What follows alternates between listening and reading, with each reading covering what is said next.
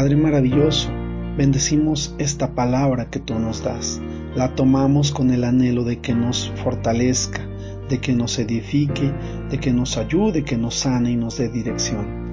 Gracias Señor porque a través de ella alcanzamos la bendición prometida y a través de ella alcanzamos la paz que necesitamos para este tiempo. Te bendecimos en el nombre de Cristo Jesús. Amén.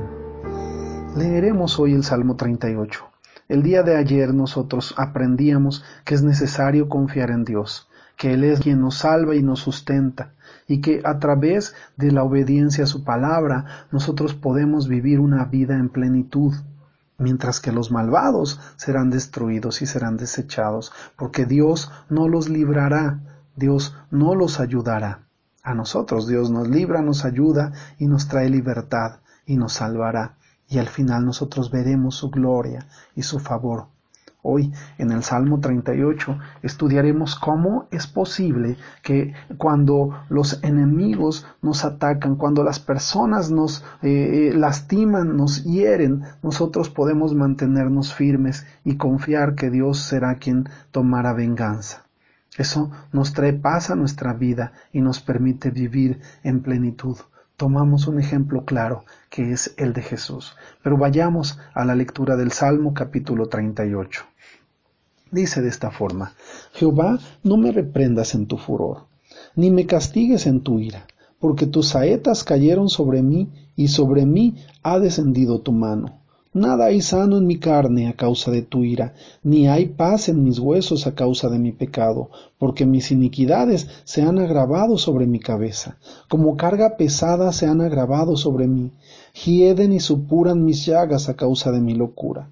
Estoy encorvado, estoy humillado en grande manera, ando enlutado todo el día, porque mis lomos están llenos de ardor, y nada hay sano en mi carne. Estoy debilitado y molido en gran manera. Gimo a causa de la conmoción de mi corazón. Señor, delante de ti están todos mis deseos, y mi suspiro no te es oculto. Mi corazón está acongojado, me ha dejado mi vigor, y aun la luz de mis ojos me falta ya. Mis enemigos y mis compañeros se mantienen lejos de mi plaga, y mis cercanos se han alejado. Los que buscan mi vida arman lazo, y los que procuran mi mal hablan iniquidades y meditan fraudes todo el día. Mas yo, como si fuera sordo, no oigo, y soy como mudo que no abre la boca. Soy pues como un hombre que no oye y en cuya boca no hay represión. Porque en ti, oh Jehová, he esperado. Tú responderás, Jehová Dios mío. Dije, no se alegren de mí cuando mi pie resbale, no se engrandezcan sobre mí. Pero yo estoy a punto de caer. Mi dolor está delante de mí continuamente, porque confesaré mi maldad y me castigaré y me entristeceré por mi pecado, porque mis enemigos están vivos y fuertes, y se han aumentado los que aborrecen sin causa.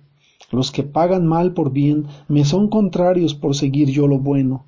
No me desampares, oh Jehová Dios mío, no te alejes de mí, apresúrate a ayudarme, oh Señor de mi salvación.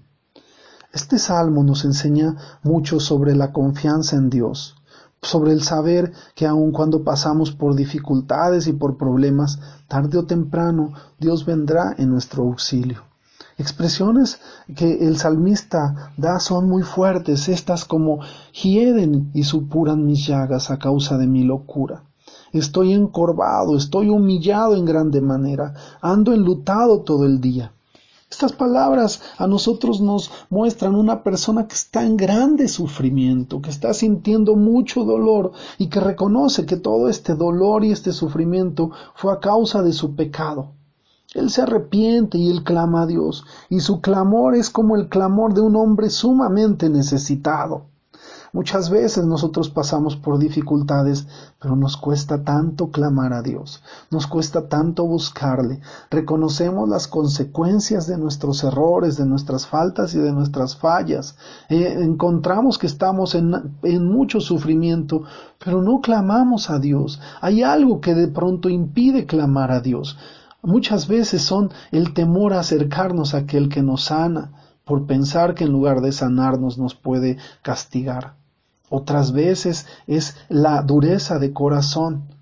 Pero tenemos que sentarnos delante de Dios y presentarle nuestra necesidad y decirle cómo nos sentimos, decirle por lo que estamos pasando.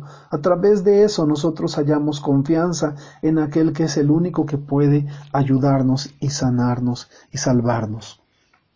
Una de las tareas más difíciles en la vida es guardar silencio mientras otros nos despedazan, porque no queremos proteger, porque nosotros queremos proteger nuestra reputación. Se nos dificulta no actuar cuando nos, nos roban algo que consideramos muy preciado.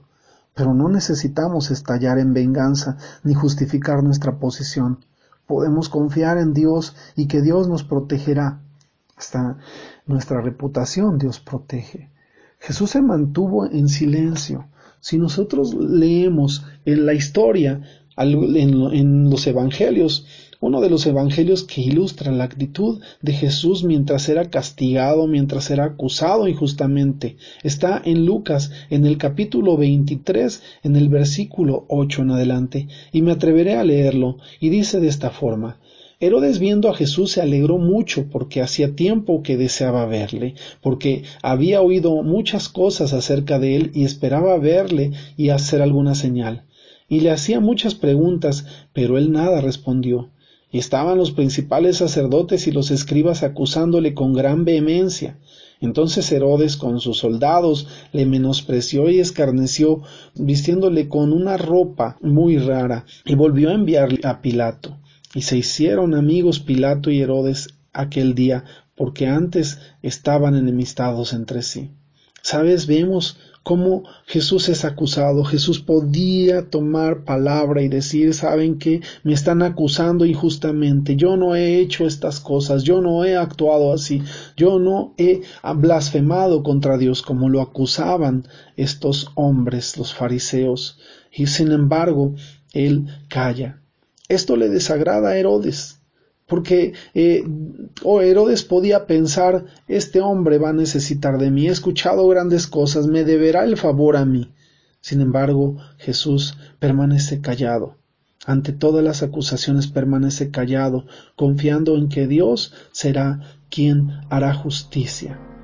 Muchas veces necesitamos entender que esta forma de actuar, de confiar en Dios, de no querer defendernos con nuestras propias fuerzas, sino ver la justicia de Dios, trae bendición a nuestra vida, trae sanidad a nuestros huesos. El salmista lo expresa diciendo, muchos pagan mal por bien y me son contrarios por seguir yo lo bueno nos encontramos mucha gente que nos, nos castiga y nos acusa porque ve en nosotros bondad. Pero mientras nosotros nos mantenemos firmes, Dios trae la paz y Dios nos trae la seguridad.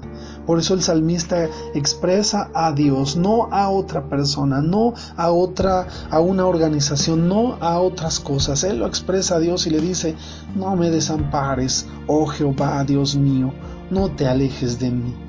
Apresúrate a ayudarme, oh Señor de mi salvación. Hoy oro a Dios si tú has estado pasando por dificultad.